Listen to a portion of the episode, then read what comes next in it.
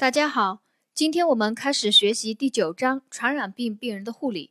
今天我们先来总结学习第一节传染病的临床特征。第一部分感染与免疫，这里面主要就是一些呃定义描述之类的知识点和考点。第一个，什么是感染？感染是病原体侵入人体以后，与人体相互作用或斗争的过程。病原体侵入人体后是否会引起疾病，取决于病原体的致病作用和机体的免疫应答作用这两个因素。在这里面呢，有一个考点：病原体侵入人体后是否会引起疾病，取决于一个是病原体的致病作用。还有一个是机体的免疫应答作用，这两个因素。下面一个知识点：感染的过程有哪五个？也就是说，机体发生感染以后，最终会有哪五种表现形式，造成哪五种不同的结果？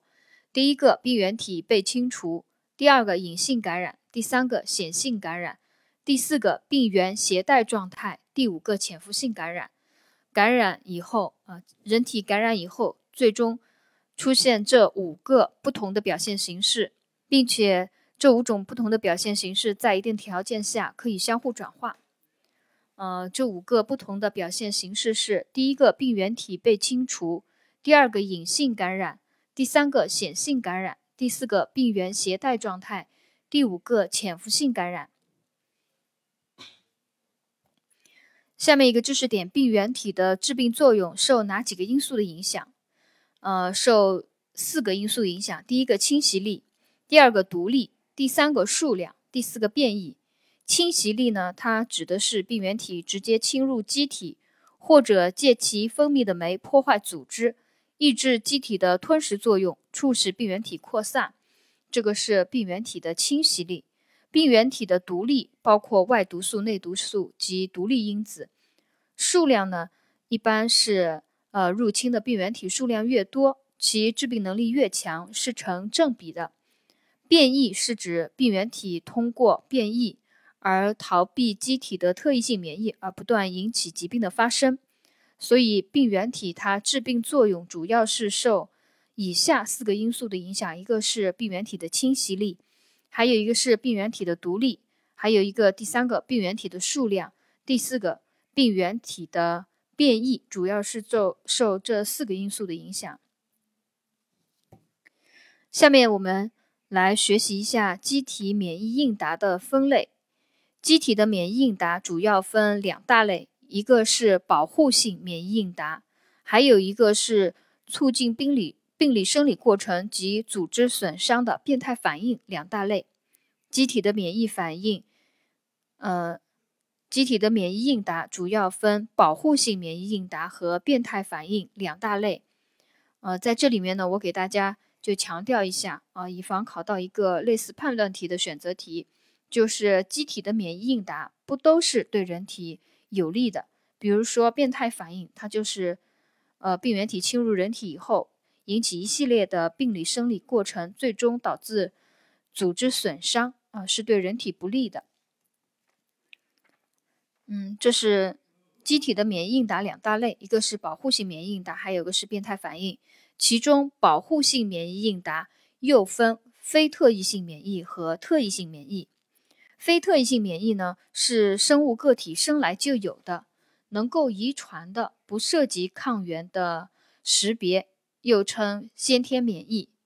呃，包括了三种，一个是天然屏障，比如说人的皮肤黏膜。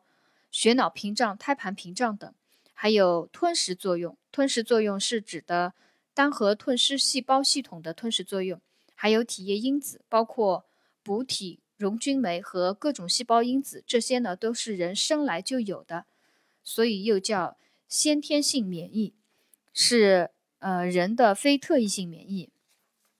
还有一种叫特异性免疫，它是指对抗原特异性识别以后。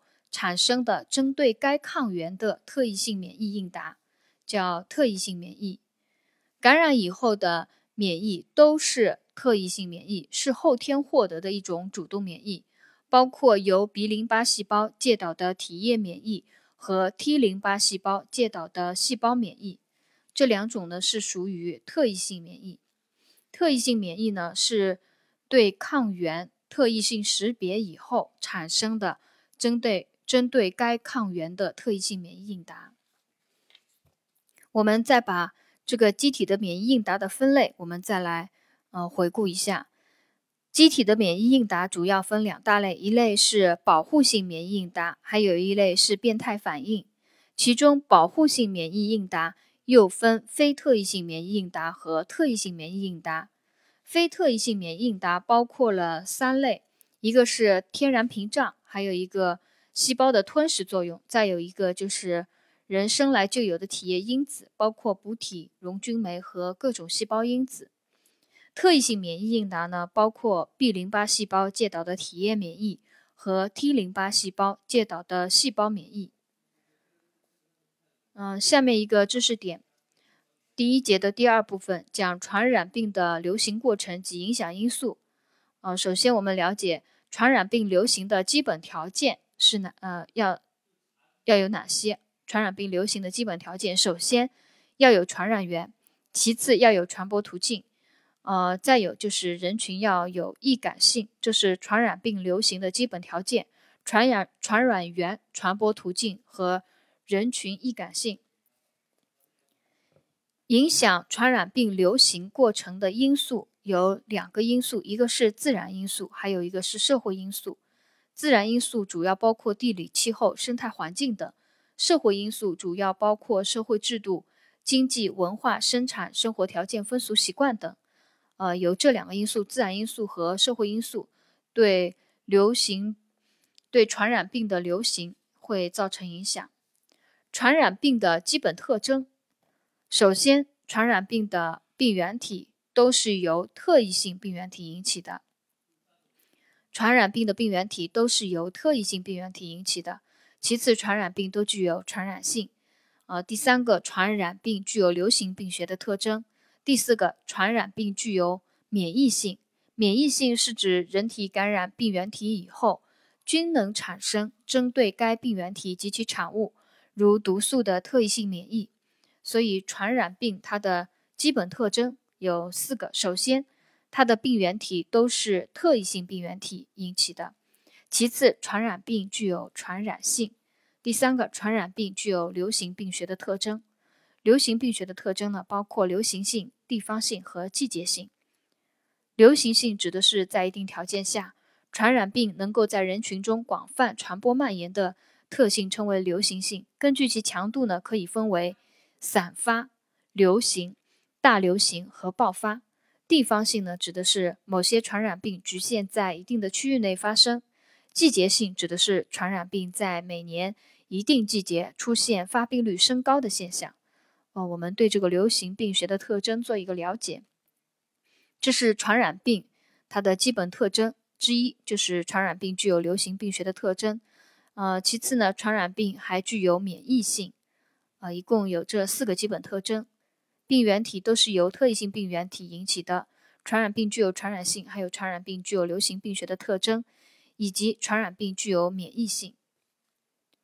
传染病的分期啊，我们也了解一下，分潜伏期、前驱期、症状明显期和恢复期，这个我们都比较熟悉，就不多讲了。嗯，这一节第四部分讲的是传染病的预防。若要做好传染病的预防，要做到以下几点：第一个，管理好传染源。对传染病人的管理，这里面有个考点，要尽量做到五早。什么是五早？早发现，早诊断。早隔离、早治疗和早报告，这是对传染病病人的管理，要做到五早：早发现、早诊断、早隔离、早治疗和早报告。啊，在这一个知识点里面呢，还有一个考点，讲的是法定传染病的分类，分三类：甲类传染病为强制管理传染病，共有两种：鼠疫和霍乱。要求发现以后两小时内上报，这是甲类传染病强制管理的传染病。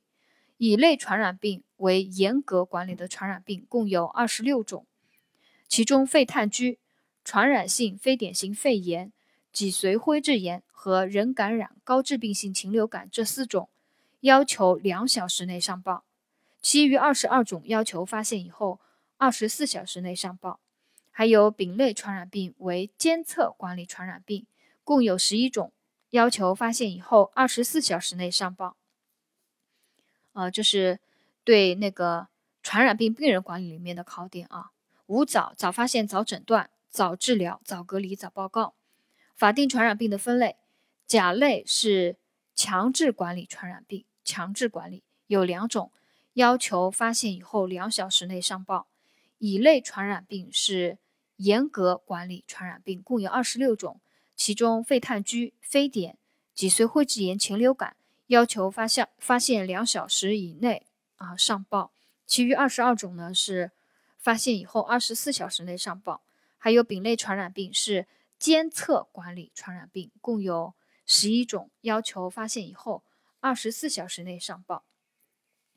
这是传染病预防的第一条，就是管理好传染源。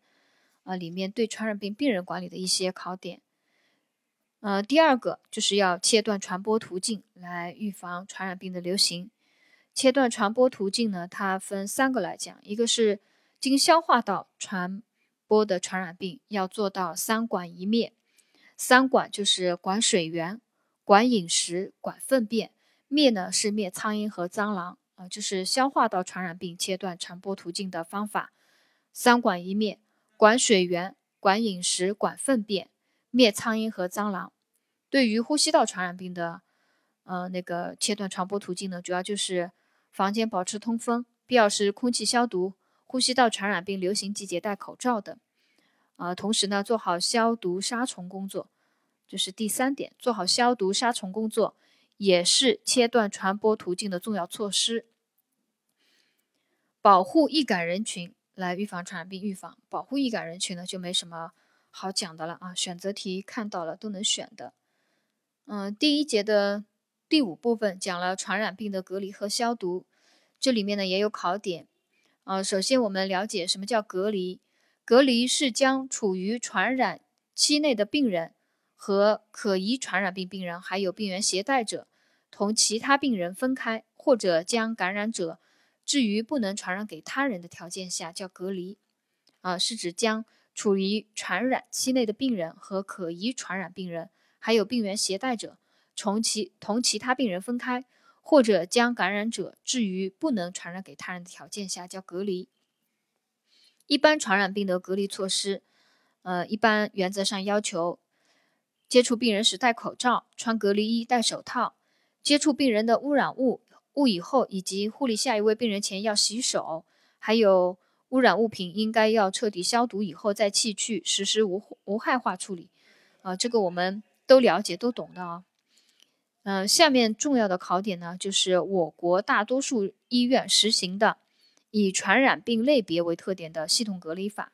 啊，就这个系统隔离法，我们也要重点把它来学习一下。首先，呼吸道隔离。记住它们不同颜色的标志，呼吸道隔离是蓝色标志，啊，呼吸道隔离蓝色标志。在这里面讲呼吸道隔离如何做好呼吸道隔离呢？有，呃，除了上述的一般啊，我们刚刚讲的一般的隔离措施以外，相同病种呢可同住一室，但是病床间啊间距至少要两米，啊，在这里床的间距至少两米，我们要记住啊，可能会考到的。病室每日通风至少三次，紫外线空气消毒每日两次，这是呼吸道隔离蓝色标志。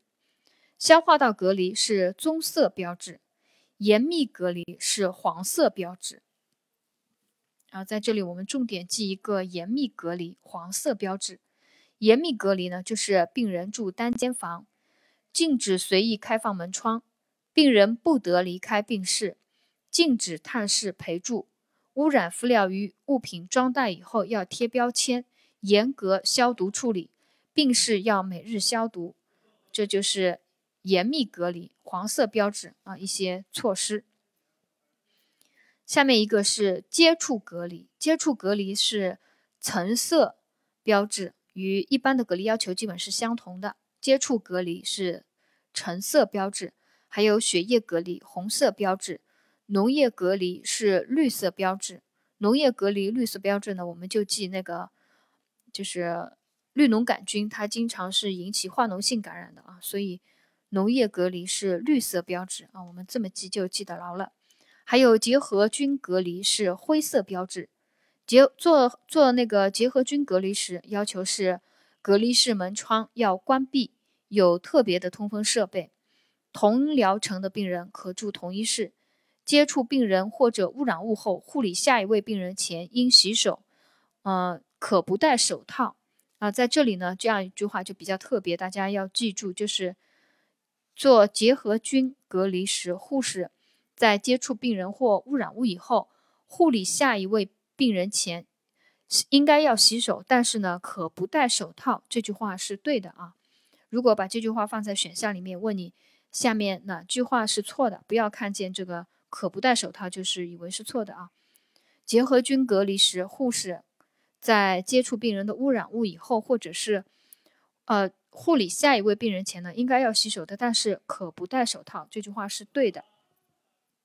我们再把这个系统隔离按多数多数医院实行的这个系统隔离法，我们再来回顾一下。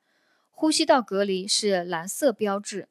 啊，呼吸道隔离蓝色标志，其中有个要点就是，呃，相同的病种住在同一室，但是他们的床间距至少要两米。还有消化道隔离棕色标志，消化道隔离棕色标志，严密隔离是黄色标志，严密隔离是黄色标志，接触隔离是橙色标志，血液隔离红色标志，农业隔离绿色标志，结核菌隔离是灰色标志。